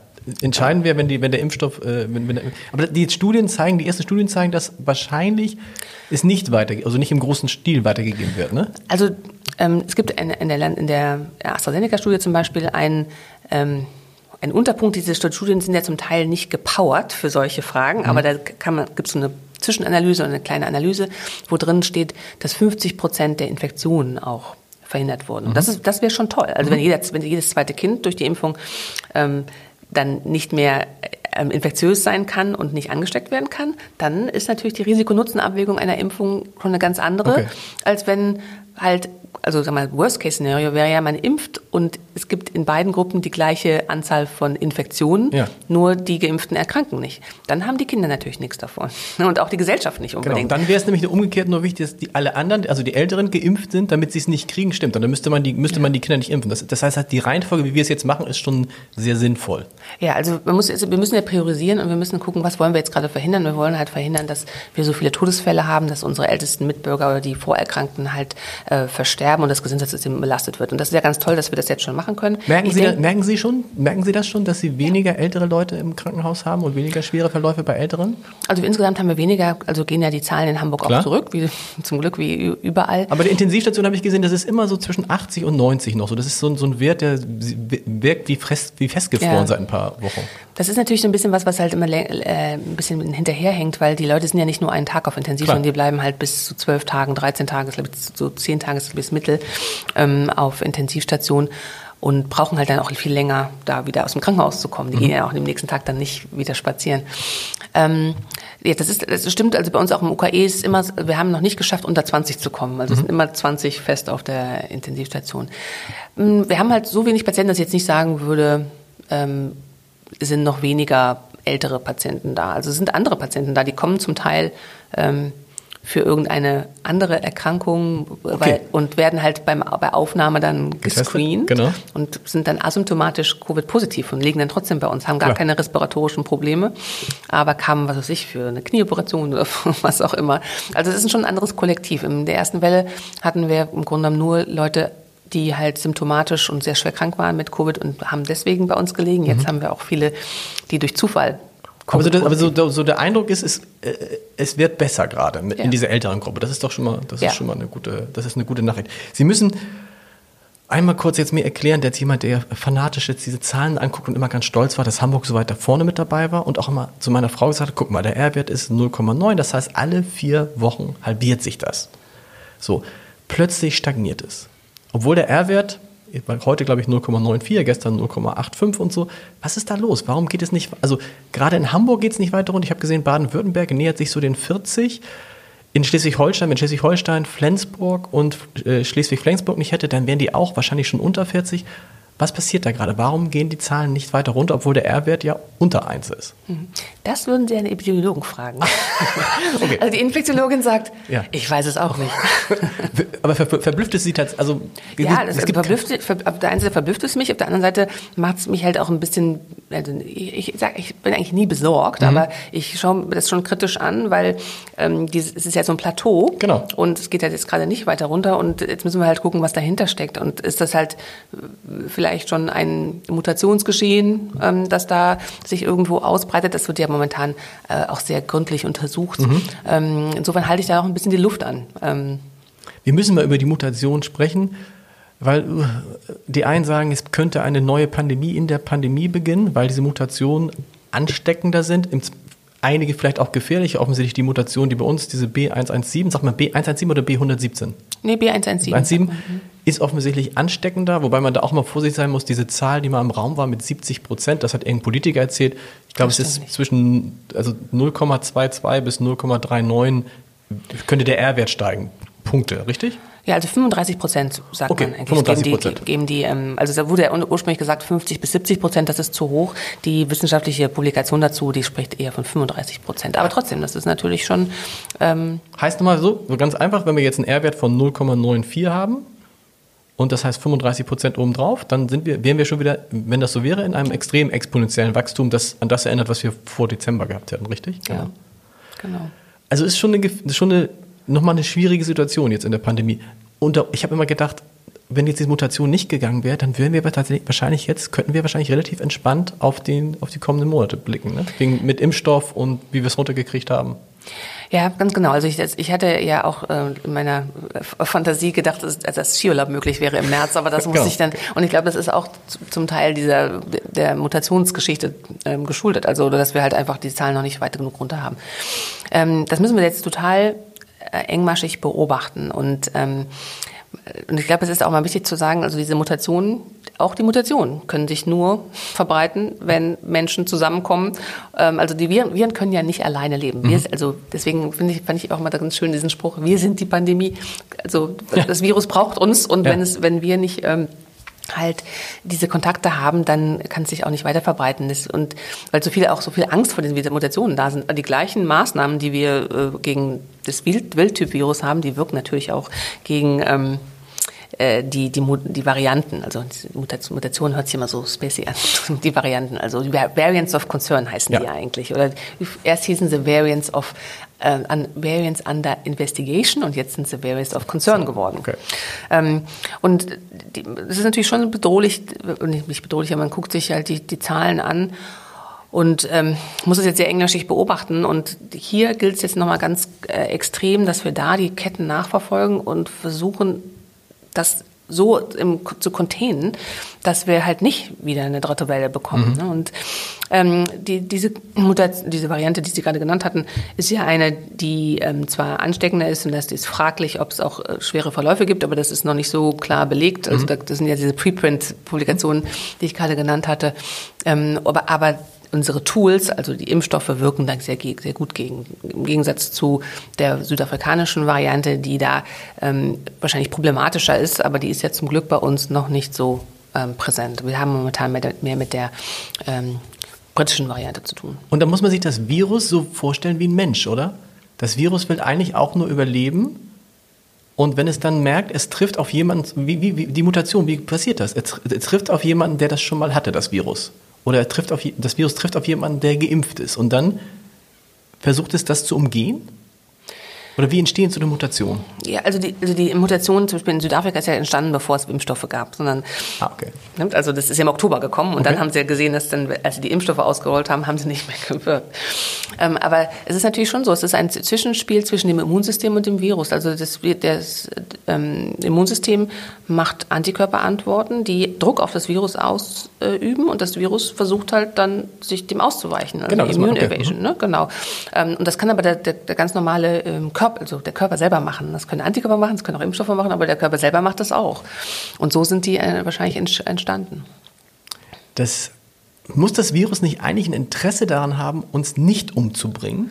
Denn wenn, sehen wir jetzt mal an, so ein Virus, es würde 100% der Betroffenen umbringen, dann wäre es ja selber tot. Ne, genau. Also deswegen ist ja, deswegen ist ja auch ähm, SARS-CoV-2 so gefährlich, weil es so viele asymptomatische ja. Infektionen gibt. Deswegen kann es sich ja so enorm stark verbreiten. Ähm, das ist ja genau der Gegensatz zu dem MERS-Coronavirus, Middle East Respiratory Syndrome, ähm, wo 40 der Leute sterben und die sind todkrank. Und ähm, die laufen halt nicht ähm, Gegend, auf dem Kiez genau. rum und, ähm, und feiern. Ne? Das ist, äh, so, insofern ist dann halt das Potenzial, das weiterzugeben, äh, doch sehr viel geringer. Und was ich damit sagen will, aber das Virus wird es irgendwann, weil es selbst ein Interesse daran hat zu überleben, immer harmloser werden? Ist das, ist das ein Automatismus bei Viren grundsätzlich? Auch Frage für einen Virologen. Ja, der, der, der, damit beschäftigt sich ja der Herr, ähm, Herr Drosten sehr viel ja. mit Virusevolution. Das, das kann man, also es ist ja oft bei uns jetzt auch so in der Pandemie rausgekommen, dass es ganz schwierig ist, so, ähm, so komplexe ähm, Verhalte in so einem Statement genau. ähm, äh, zusammenzufassen. Aber auf jeden Fall ist es ein ganz interessantes Spiel. Bei HIV war es so, also bei chronischen Infektionen ist es sehr gut etabliert. Ich habe ja lange mich auch mit HIV beschäftigt, dass halt dieser Immundruck den Virus, das Virus dazu führt, dass es halt ausweichen muss und die Ausweichvarianten, die sind weniger schädlich. Mhm. Also das kommt, also das sozusagen das Immunsystem ähm, haut dem Virus eine über und deswegen kann es entweder schlechter replizieren oder sich schlechter ver verbreiten. Bei akuten Infektionen ist das nochmal ein bisschen anders und, in, und akuten Infektionen in einer Population, die es noch nie gesehen hat. Also das ist, gibt ganz viele Faktoren, die da eine Rolle spielen. Wie finden Sie denn, ist Deutschland bisher durch die Pandemie gekommen? Also ich bin beeindruckt davon, was die Gesellschaft an Disziplin aufgebracht hat, diese ganzen Maßnahmen mitzugehen. Mhm. Ähm, das ist jetzt ein, ein, echt langes Jahr gewesen. Ich, die, wir haben ja Bestnoten bekommen in der ersten Welle. Jetzt äh, die zweite Welle wird aus, von außen, habe ich jetzt gestern in der New York Times gelesen, durchaus kritischer ähm, angeschaut. Ähm, aber insgesamt äh, denke ich, wir haben, also es gibt ja so ganz klare Indikatoren. Wir haben nie zu, zu keinem Zeitpunkt in der Pandemie Situationen gehabt wie in Bergamo ähm, dass, äh, oder in Portugal, dass äh, unsere Patienten keine Betten bekommen mhm. haben. Wir haben immer Kapazitäten gehabt im Gesundheitssystem, obwohl das natürlich einen großen Preis an Erschöpfung und an Kraftanstrengungen für das Personal äh, gefordert hat. Und da möchte ich auch nochmal sagen, das ist wirklich großartig, was wir für medizinische Pflegekräfte und Ärzte hier im, im Kampf vor der, an der Front hatten. Das ist ähm, beeindruckend, was da geleistet wurde. Ähm, und dass das schwierige Entscheidungen sind in der Politik, wie rechtsrum, linksrum, ähm, in quasi auf der Basis von ganz wenig Daten, das ist auch ähm, klar. Ähm, ich denke, wir müssen natürlich äh, am Ende der Pandemie kritisch gucken, was ist gut gelaufen, was ist mhm. schlecht gelaufen. Und ähm, aber gerade der, dieses, diese Diskussion um die Impfstoffe ähm, Meiner Meinung nach ist es ein schlechter Zeitpunkt, jetzt hier Schlammschlachten zu beginnen, wo große Verunsicherung in der ähm, äh, Bevölkerung unterwegs ist und ähm, wir noch nicht aus dem Ganzen raus sind. Danach können wir gerne sagen, so, genau. also das ist nicht gut gelaufen und äh, das müssen wir beim nächsten Mal besser machen und das müssen wir wirklich auch mitnehmen, weil das wird sicherlich nicht die letzte Pandemie sein. Hoffentlich erleben wir nicht nochmal eine Jahrhundertpandemie wie diese. Alle 100 Jahre ist okay, aber nicht genau. in fünf Jahren. Hätte man im November, im November, Dezember was anders machen können, hätte uns so ein schneller, harter Lockdown, aber hätte, hätte Fahrradkette, was soll's, ne? Eh ich wollte gerade sagen, es ist, also ich fand, ich, ich habe ja lange in Amerika gelebt und das ist so diese klassische Monday Morning Quarterback. So sonntags sind ja genau. immer die Footballspiele genau. Ne? und dann der Monday Morning Quarterback, der weiß immer alles besser. Ne? Also ähm, ich glaube, es wurden, es wurde zumindest alle Anstrengungen gemacht in der Zeit, die ähm, Daten, die man hatte, so zu synthetisieren, zu sagen, so wir glauben, dass es die richtige Richtung ist. Dann kann man natürlich nachher sagen, so, ne, wäre jetzt besser links abgebogen und nicht rechts. Das ist. Äh, aber gut, im Nach Sie haben recht, im Nachhinein ist es. Und man sieht ja, Stichwort USA ist toll, finde ich. Also in den USA ist ja, glaube ich, B117 äh, die vorherrschende Variante in der Zwischenzeit. Und ich staune auf die, wenn ich auf die Kurve aus den USA gucke, da war man ja so 200, 300.000 Infektionen am Tag gewöhnt das sind auf einmal nur noch 70.000. Also seit Joe Biden Präsident ist, geht diese Kurve, das hat mit, glaube ich, mit Joe Biden nichts zu tun. Aber ich finde, das macht einen Mut, weil man hat das ja immer das Gefühl, dass die Amerikaner so richtig nichts dagegen getan haben oder zu wenig und auf einmal geht auch da die ähm, Kurve runter. Sie haben es gerade mit Ihren Kolleginnen erzählt, das würde mich interessieren, weil auch natürlich für alle ist das anspruchsvoll. Und ich habe hier auch manchmal Diskussionen, ne? Abendblatt seit einem Jahr im Homeoffice, äh, schwierige Situationen ähm, und sagt dann immer, Leute, aber vergleicht uns mal mit dem, was zum Beispiel Sie und Ihre Kollegin machen müssen. Was mich interessieren würde, ist, wie hält man die Stimmung dann hoch? Wie nimmt man, wie, wie nimmt man den Leuten diese, diese Angst vor der Erschöpfung, dieses Ich kann nicht mehr? Wie, das ist ja für Sie auch eine Herausforderung, die es wahrscheinlich so noch nicht gegeben hat. Ja, also vor allem so die, die, die lange Dauer. Ne? Genau. Also, ähm, ähm, also was natürlich schon auch besonders ist, dass halt auch in solchen Situationen man immer sehr sieht, wie halt äh, entweder eine Nation oder eine Institution oder ein Team auch zusammenrücken kann. Ne? Also das, das, so ein Team wächst ja auch an, an solchen Herausforderungen. Also zum Beispiel die Taskforce im UKE, das war natürlich auch eine tolle Sache zu sehen, was halt in ganz kurzer Zeit bewegt werden kann. Wenn wir morgens beschlossen haben, wir brauchen nachmittags eine Abstrichambulanz, dann war mit einer Abstrichambulanz mit IT und allem drum und dran dann ähm, auch geöffnet, weil halt alle an einem Strang gezogen haben. Ähm, das ist, das, und das hat natürlich auch schon viel positive Energie gegeben. Ähm, man, ja, also für mich war das auch eine der großen Herausforderungen, zu schauen, dass keiner sich da erschöpft und äh, irgendwo ins Burnout äh, rutscht, weil während alle anderen, es ist ja natürlich auch so extrem gewesen, alle anderen ähm, sitzen zu Hause und sagen, sie entschleunigen. und, äh, ja, genau. Oh, schön, Homeoffice ist auch mal schön, ah, herrlich. Ja, oder also genau. schreiben Bücher oder was auch immer. Ähm, und äh, das ist ähm, natürlich dann auch nochmal so ganz anders. Und die haben natürlich auch ihr Leben und deren Kinder sind auch im äh, Homeschooling genau. etc. pp. Also ähm, für mein Laborteam oder für mein, da die, ähm, die mittlere Etage habe ich tatsächlich auch so ein Resilienz-Coaching angefangen mhm. mit denen. Und ansonsten das ist ja auch was, was wir sonst normalerweise halt auffangen im Miteinander oder abends Kicker spielen, habe ich gerade gesehen, haben sie auch einen hier stehen, mhm. oder Grillen im äh, Garten des Bernhard-Nocht-Instituts, all das fällt ja auch weg. Mhm. Und ähm, deswegen haben wir versucht, so auch, auch so Togetherness-Momente irgendwie zu schaffen und unsere virtuelle Weihnachtsfeier gemacht und solche Sachen. Ich glaube halt, man muss halt gucken, dass man ähm, ja die die positiven Elemente halt versucht zu stärken, so gut es halt geht, füreinander da zu sein. Und also ähm, Teamgeist ist auf jeden Fall da, ähm, auch dann anerkennt, was, das eine, was da für eine Leistung erbracht wird. Und die sind ja alle hochmotiviert. Ne? Und, mhm. und dann auch die Zuversicht, das hat auch irgendwann mal ein Ende. Wenn wir auf dieses Ende jetzt gucken, mit jedem Tag nähern wir uns diesem Ende, das kann man sagen. Ja. Aber welche, was sind jetzt für Sie die entscheidenden Faktoren dafür? Ich würde mal drei Beispiele nennen, dann sagen Sie einfach, wie Sie das einschätzen. Schnelltest, Impfung, Wetter. Welche Rolle werden die drei Faktoren in den nächsten ein, zwei, drei Monaten spielen? Also äh, Impfung, jedes, der, jeder Tag des Rollouts wird uns einen ähm, wird einen Impact haben. Ich habe immer gesagt, also wir impfen uns nicht aus der Pandemie alleine mhm. raus, sondern es ist eine Säule des Kampfs gegen die Pandemie und eine ganz wichtige. Und da tut sich ja jetzt auch wirklich nochmal neue ähm, Perspektiven auf, weil ja rechts und links jetzt wieder neuer mehr Impfstoff da ist. Schnelltests, denke ich, ist ähm, auch wird wichtig sein, ähm, um Öffnungsstrategien für die verschiedenen Bereiche zu etablieren. Wie genau man die einsetzt, das muss man sich wahrscheinlich sehr genau überlegen und da wird ja auch schon viel äh, diskutiert. Also gerade für den Bereich Schule, aber auch für den Bereich Kultur kann man sich Klar. ja da sehr gute ähm, äh, Modelle äh, überlegen. Ähm, für mich steht, das, steht und fällt das Ganze allerdings jetzt ein bisschen mit dem mit der Beobachtung der Mutationen. Also das muss man glaube oder mit der Varianten, das muss man glaube ich nochmal sehr genau sich anschauen.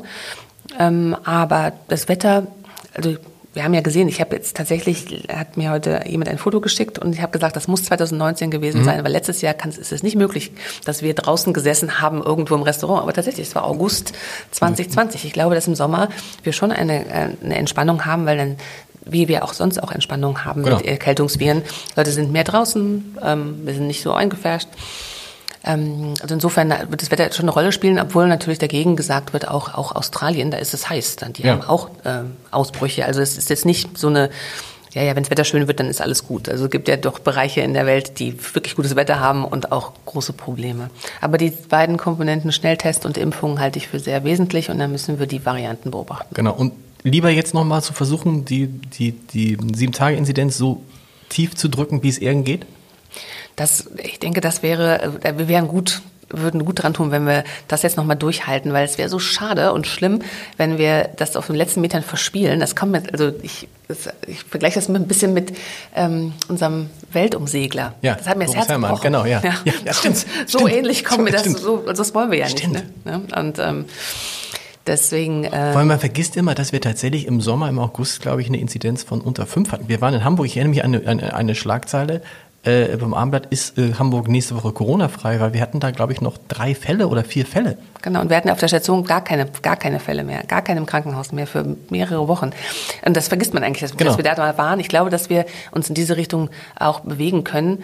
Wie gesagt, mit der Variablen, was machen diese ähm, die, die Varianten. Also wenn wir das eingedämmt bekommen und nicht dann, ähm, dann unkontrolliertes Geschehen haben, dann könnte das genauso aussehen im diesem Jahr. Wir kommen allmählich zum Ende, keine Sorge. Ähm, Sie müssen mir noch mal sagen, was kann denn jetzt jeder am besten tun, um das Geschehen runterzuhalten? Also klar, am besten ist gar kein Kontakt. Die Virologen sagen, wenn es nach uns geht, niemanden küssen, niemanden umarmen, niemanden treffen, dann hat kein Virus eine Chance.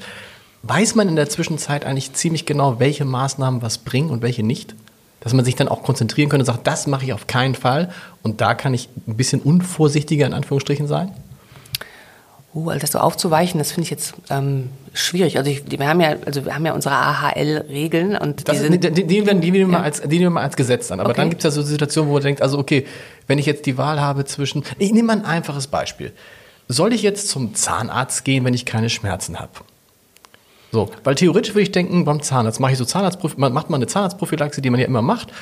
Und dann sitzt man da und denke ich, da sitzt du da eine halbe Stunde mit dem Mund offen in einem Raum, wo vielleicht vorher auch jemand mit einem Mund offen lag. Da hast du so. Also ein ganz einfaches Beispiel. Macht man das jetzt oder macht man das jetzt nicht? Oder lässt ja, also, man solche Sachen lieber nach?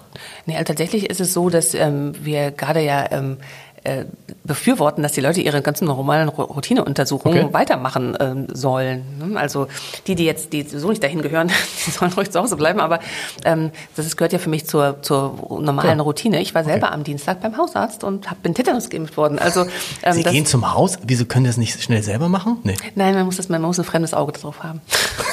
Wie jetzt ernsthaft? Nee, das hätte, nicht, das, das hätte nicht jemand im Krankenhaus machen können, dass er, hier, hau mir schnell die Spritze rein. Nee.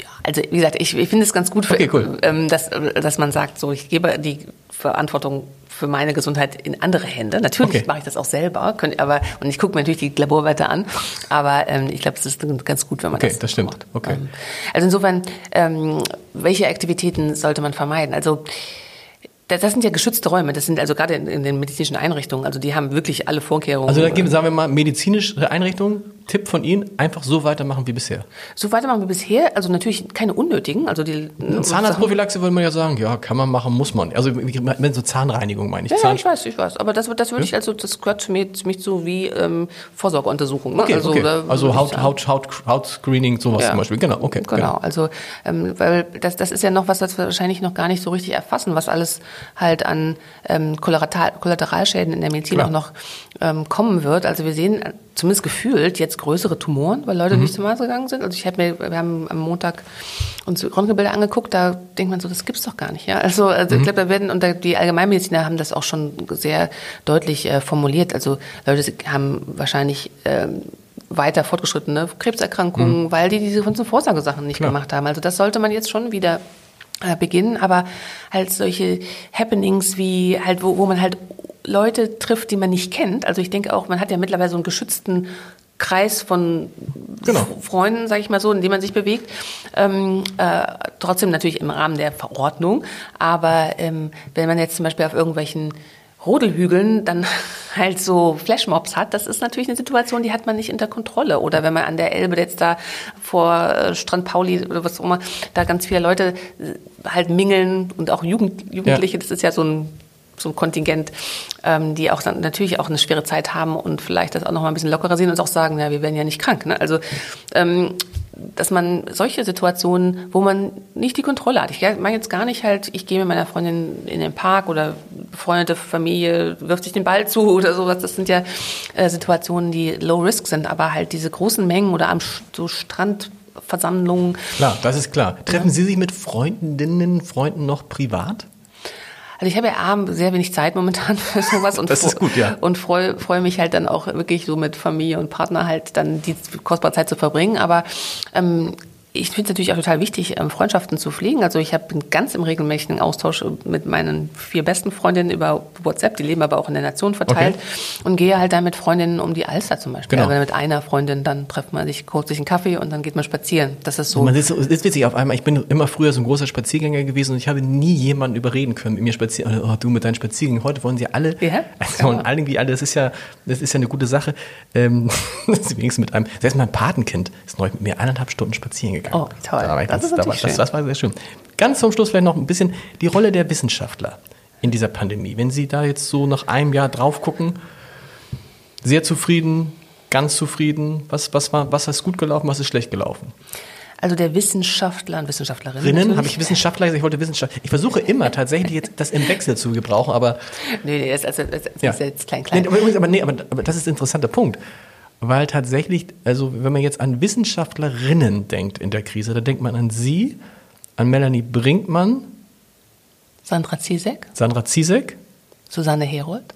Ja, sehen Sie, Susanne Herold habe ich schon gar nicht mehr auf dem, mhm. also so und, und, dann bei den anderen denkst du dann denkst du so Drosten und äh, Streeck und Kekule und gut bei Lauterbach weiß man immer nicht so richtig. Wieler das war auch schon das fand ich interessant das war auch schon wieder stark männerdominiert obwohl sie verbessern mich im medizinischen Sektor in der Zwischenzeit doch Frauen die Mehrheit bilden. Zumindest in den Studien äh, an der Universität. Medizinerinnen sind, glaube ich, 55 Prozent aller Menschen, die Abschlüsse machen, sind Frauen. Ich weiß nicht, wie es im Krankenhaus ist. Das hat mich überrascht, weil aber das, also ich, ich, ich, ich bin überrascht, dass das Menschen überrascht, weil das die Pandemie hat eigentlich, das, das finde ich auch irgendwie spannend, mhm. weil die Pandemie hat genau die Finger in die Wunde der Gesellschaft gelegt. Das war ja nicht, also das ist halt diese Debatte um, ähm, es gibt so wenig Frauen in Führungspositionen. Das war vor der Pandemie auch schon genauso, aber jetzt war es halt sichtbarer. Also die, es, es gab ja gerade so letztes Jahr ähm, eine große Debatte darüber, ähm, warum sind die Ex sind so wenig Expertinnen äh, sichtbar? Und ähm, das hat mich fast schon so ein bisschen irritiert, weil äh, das äh, hat genau reflektiert, so wie es halt in der Uni aussieht. Wer sind die Expertinnen? Das sind berufene Professorinnen. Wie viele mhm. berufene Professoren gibt es? 20 Prozent. Oder wenn man Glück hat, 25 Prozent. Auch, auch in der Medizin. Das ist nach wie vor in der Medizin. Okay. Ja, also die jetzt UKE hat irgendwie 25 Prozent berufene Professorinnen W3.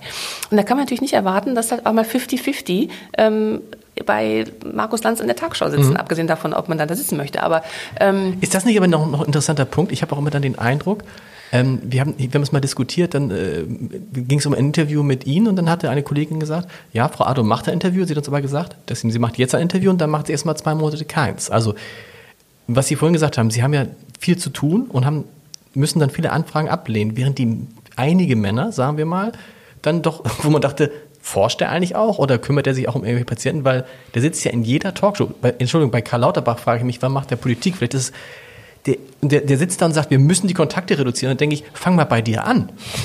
so, also, also ist es auch ein Thema, dass dann Männer dann wieder zack, Kamera an und dann stehen die Männer schon da und reden.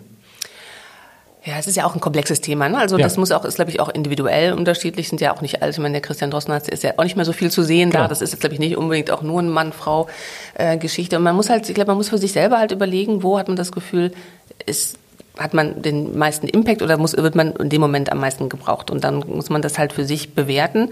Und äh, wie gesagt, dadurch, dass halt, äh, halt bei mir Forschung also ich bin falsch angefangen, also Familie, Forschung äh, und Krankenversorgung ähm, halt alle irgendwie Raum finden müssen, dann ähm, ich bin mir schon, ich, mir ist das schon wichtig und ich sehe auch das als einen Auftrag, ähm, da auch mitzugestalten der Wissenschaftskommunikation. Und wenn man da einen Beitrag leisten kann, wir sind alle ähm, berufene Professoren, sind auch aus der öffentlichen Hand finanziert. Und das ist äh, das sehe ich als Verpflichtung für mich auch an mhm. und das gehört zum Job dazu und das mache ich auch gerne, wenn ich das Gefühl habe, ich kann dann einen Beitrag leisten. Und ich denke, es gibt Formate, wo ich das Gefühl habe, da erreiche ich Leute, die man vielleicht anders nicht erreicht und es war auch für mich spannend, jetzt mal so auf TikTok solche Sachen mhm. zu machen oder ähm, auf Tagesschau, Instagram ähm, halt einfache Fragen zu beantworten. Aber ähm, ich muss halt überlegen, wenn ich halt diese ganzen Facetten in meinen Tag unterbringen möchte ähm, und wie gesagt auch noch halt mich der Familie so widmen, dass da nicht alles untergeht, da kann ich nicht nach Berlin fahren, mal schnell äh, nee. in, in, in, der Talkshow. Und da muss es halt ähm, dann muss das halt, das ist eine Priorität halt einfach niedriger und fällt dann von der Liste im Zweifelsfalle. Und es gibt ja andere Leute, die das dann bedienen können.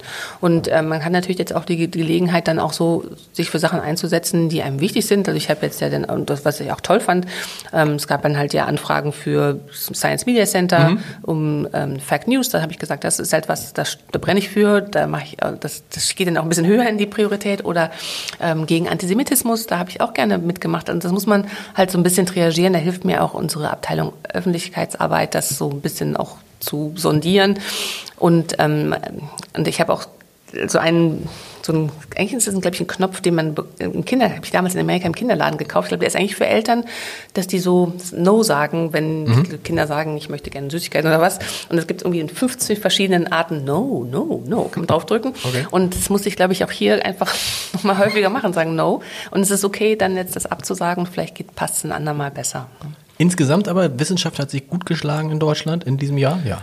Also Wissenschaft, Wissenschaft von dem, was geleistet wurde wissenschaftlich, ist es wirklich ein hervorragendes Jahr gewesen und ich hoffe, dass wir da auch noch die Ernte eintragen, weil so eine Ge Gelegenheit gerade für den Impfstoffbereich werden wir nie wieder haben, dass jetzt bald wahrscheinlich sechs Impfstoffe zugelassen sind, die Wirksamkeit gezeigt haben und dann gibt uns das die Möglichkeit zu verstehen, wie funktionieren die Impfstoffe Und zwei, da, zwei davon aus Deutschland, ne? Wenn Sie, ja. ja, genau. Ja. Das ist ja auch, also, wenn man sich überlegt, äh, Christian Drosten war derjenige, der den ersten Test entwickelt hat und äh, BioNTech waren diejenigen, die das ersten Impfstoff. Das ist ja auch für Deutschland, wo man immer sagt, wie, wie gut ist eigentlich der Wissenschaftsstandort Deutschland? In dem Fall würde man sagen, wirklich Weltspitze und plus Gesundheitssystem, wo ja man auch immer nicht genau wusste, wie belastbar ist das eigentlich, da würde man auch sagen, absolute Champions League. Also Absolut, ja. deutlich besser als in der Fläche als in den USA zum Beispiel. Ja, auf jeden Fall. Also ähm, und dann ist natürlich auch nochmal die, die Rolle der Universitätsmedizin. Ne? Genau. Also dass, dass diese Erkenntnisse, die ja BioNTech jetzt in diese erfolgreiche Impfstoffentwicklung gegeben hat. Die kam, sind ja auf, aus öffentlicher Hand gefördert worden vor einigen Jahren in Mainz. Und dass jetzt man ähm, am Ende dieser Geschichte dann diese öffentliche Förderung dann in so einer ähm, Erfolgsgeschichte mündet, ist natürlich hervorragend und sollte uns auch Argument weiter sein, halt diese Art von Universitätsmedizin und universitärer und öffentlicher Forschung halt weiter auch zu unterstützen. Also man fragt sich ja sonst, manchmal wird ja so da gefragt, ist das wirklich sinnhaft? Aber mhm. ähm, ich glaube, das war jetzt mein ein gutes Argument, äh, dass halt es vielleicht manchmal ein bisschen dauert, bis da Früchte getragen wird, äh, werden, aber ähm, dass das schon ein gutes Investment ist und ähm, sicherlich auch die Welt, ähm, und ich habe das ja durchaus von Amerika aus beobachten können, weil meine, unsere, meine Freunde halt gesagt haben, Mensch, wie habt ihr das geschafft? Und wie gesagt, bei, in, in den USA wird halt BioNTech gerade verimpft. Genau. Ne? Das ist natürlich die sagen nur, das ist das Pfizer-Medikament. Ne? Also die Amerikaner, ja. ja gut, das so ist ja nicht schlimm. Aller, aller, allerletzte Frage der Impfstoff, an dem Sie selbst forschen. Wie ist da der Stand? Können Sie schon sagen, wann der kommen wird? Braucht man jetzt überhaupt noch weitere Impfstoffe? Wenn man denkt so, mein Gott, wenn wir sechs Impfstoffe haben, jetzt demnächst wahrscheinlich, das muss doch reichen für die nächsten 10, 10 20 Jahre. Mhm. Das habe ich ja auch am Anfang immer schon gesagt. Also es sind ja zwei, über 250 genau. Impfstoffkandidaten in der Entwicklung gewesen. Und wir brauchen natürlich keine 250 Impfstoffe. Aber ähm, irgendeine Zahl zwischen sechs und zehn ähm, ist sicherlich ähm, ähm, nicht verkehrt. Wir haben ja auch nicht für die anderen Indikationen, die wir jetzt schon haben, für Hepatitis B oder Grippe oder so, haben wir ja auch nicht nur einen Impfstoff, sondern mehrere. Ne? Auch ähm, wir sehen ja jetzt, was halt oft limitierend ist im ähm, in der Impfstoffentwicklung ist ja tatsächlich die Herstellung ne, und die Herstellungskapazitäten. Also wenn man jetzt nur auf einen, einen setzt und dann geht das Werk in wo auch immer, Belgien runter, dann ist auf einmal kein Impfstoff mehr genau. da für die Welt. Also wir müssen uns da schon, schon ein bisschen breiter aufstellen. Dazu kam natürlich auch noch, dass wir nicht wussten, welcher ist denn erfolgsversprechend und wir wissen immer noch nicht, wir müssen immer noch lernen, welcher ist denn der beste Impfstoff für welche Population.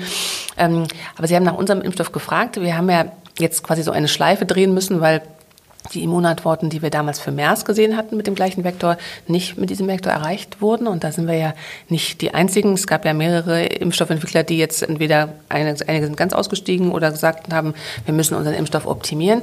Das läuft gerade. Also das, der ist was haben wir, Februar, der wird jetzt diesen Monat hergestellt. Und okay. ähm, momentan ist die Timeline, dass ähm, wir so gegen Mai versuchen wieder einzusteigen in die klinische Entwicklung. Aber da sind Sie dann in der zweiten, automatisch in der zweiten Phase oder in der ersten Phase der klinischen Entwicklung? Eine kombinierte, kombinierte 1-2. okay. so, so, ist es, so ist es ähm, äh, designt, also das man als das zusammen. Okay. Ähm, das hatten wir eigentlich bei der anderen auch schon so vor, aber das hat dann nochmal andere Gründe, warum man es getrennt hat. Das war jetzt am Ende aber auch ganz gut, dass wir es so gemacht haben.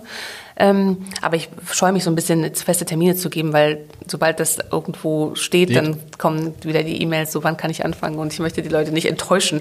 Ähm, aber wir werden das, sobald wir ready sind oder die Timelines ein bisschen ähm, zuverlässiger absehen können, werden wir das auch kommunizieren. Wird es dann eigentlich schwieriger, Probanden zu finden? Weil theoretisch ist jemand, wenn der sich jetzt hat impfen lassen mit einem anderen Impfstoff, der kommt ja für Sie dann nicht mehr in Frage. Ja, ne? genau. genau. Nee, ganz genau. Das müssen wir sehen. Also das ist ja eine Frage von auch der, der Geschwindigkeit, wann wir wieder einsteigen können in die ähm, klinische Prüfung und dem, wie, ähm, wie schnell wird's aus, äh, wie, wie, schnell, wie schnell können wie viele Menschen geimpft werden. Weil es ist ja immer noch eine Priorisierung. Also meine Freundin hat vor kurzem mal diesen Tracker oder diese Berechner äh, mhm. gemacht mhm. und der, die kam, glaube ich, irgendwie November ähm, 2021 erst ähm, in, so in Frage sozusagen. Also das kann man ja online berechnen. Genau, kann man berechnen. Ich habe auch geguckt, wie, wie viel waren noch vor mir, Welt, äh, deutschlandweit?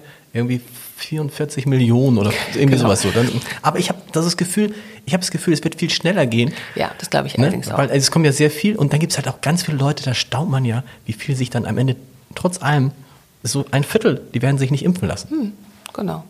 Das, also das wird, das wird so, das wird so sein auf jeden Fall. Und das müssen wir dann sehen. Ähm, also wir haben ja in diesen frühen Phasen meistens ähm, junge und gesunde hm. Menschen und äh, dann muss man gucken. Also wir brauchen, wir, wir brauchen ja nicht 30.000 ähm, und das müssen wir dann sehen. Also da ähm, kann man, glaube ich, jetzt noch nicht so richtig spekulieren. Wir, wir machen, gehen einfach Schritt für Schritt voran. Das habe ich, das hat uns in der Pandemie immer gut getan. Auch wenn man jetzt überlegt, es wurde ja auch schon immer gesagt, so jetzt haben wir doch zwei Impfstoffe und ähm, können wir nicht aufhören. Aber jetzt, das war zum Beispiel der Zeitpunkt vor ähm, den, den Varianten. Und genau. jetzt ne, ist, ist man ganz dankbar, dass da noch Studien liefen, die auch zeigen konnten, ah, Mensch, diese Variante, die funktioniert nicht mehr so oder es spricht nicht mehr so gut an auf diese Impfstoffe. Und dazu kommt noch, also unser Impfstoff hat, glaube ich, noch den einen Vorteil, der, wir müssen uns überlegen, was ist denn so die Nische, dass ähm, der halt schon ganz viele in ganz kleinen Kindern halt auch war. Ne? Das ah. wäre zum Beispiel ein Impfstoff, der entweder in der Kombination mit RNA oder anderen Vektorimpfstoffen ah, gut ähm, äh, sich aufstellen könnte. Also zum Beispiel der Ebola-Impfstoff, einer der Ebola-Impfstoffe ist eine Kombination aus halt dem Adenovirus-Impfstoff und diesem Konstrukt, dem Vektor, den wir auch benutzen. Mhm. Und der war halt schon auch in, in kleinen Kindern und hat ein gutes Sicherheitsprofil. Also deswegen ähm, es lohnt es sich noch auch da den Weg weiterzugehen. Und es kann natürlich sein, dass man an irgendeinem Zeitpunkt sagt, so, wir entwickeln den so weit und dann bleibt er erstmal da und dann gucken wir weiter. Ich habe noch eine Frage vergessen. Dann ist aber wirklich Schluss. Sie müssen ja auch noch, müssen Sie heute noch arbeiten? Ja. Ja. alle, alle, alle, alle, alle, letzte. Das mit den Nebenwirkungen ist ja so, ist es nicht eigentlich, habe ich mir immer gedacht, wenn ich gegen Grippe geimpft werde, dann habe ich das immer richtig gespürt. Also ich habe, also jetzt bin ich, ich war abends ein bisschen so, ist das nicht eigentlich ein gutes Zeichen? Weil das Immunsystem reagiert. Das ist doch immer bei älteren Leuten, dass man dann sagt, dass die oftmals gar keine Nebenwirkungen haben, weil das Immunsystem eben nicht mehr so topfit ist. Mhm, genau.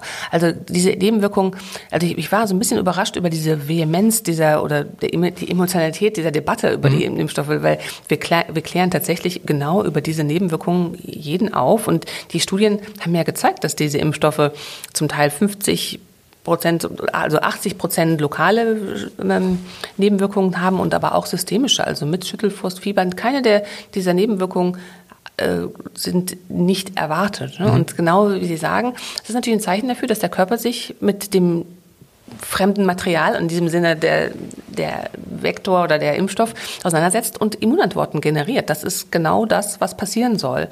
Und ähm, insofern, also da sind natürlich auch ganz viele individuelle Faktoren. Die ja. einen reagieren halt, also man kann nicht sagen, so je heftiger die Reaktion, desto besser sind die Antworten. Nee. Aber oft ist es so tatsächlich bei den Leuten zum Beispiel, die jetzt schon Covid hatten und dann geimpft worden sind, die haben sehr starke Nebenwirkungen gehabt, aber auch sehr starke Immunantworten. Ja. Also keine Sorge davor. Vielen Dank, dass Sie da waren. Ich habe mich gefreut. Vielen Dank auch.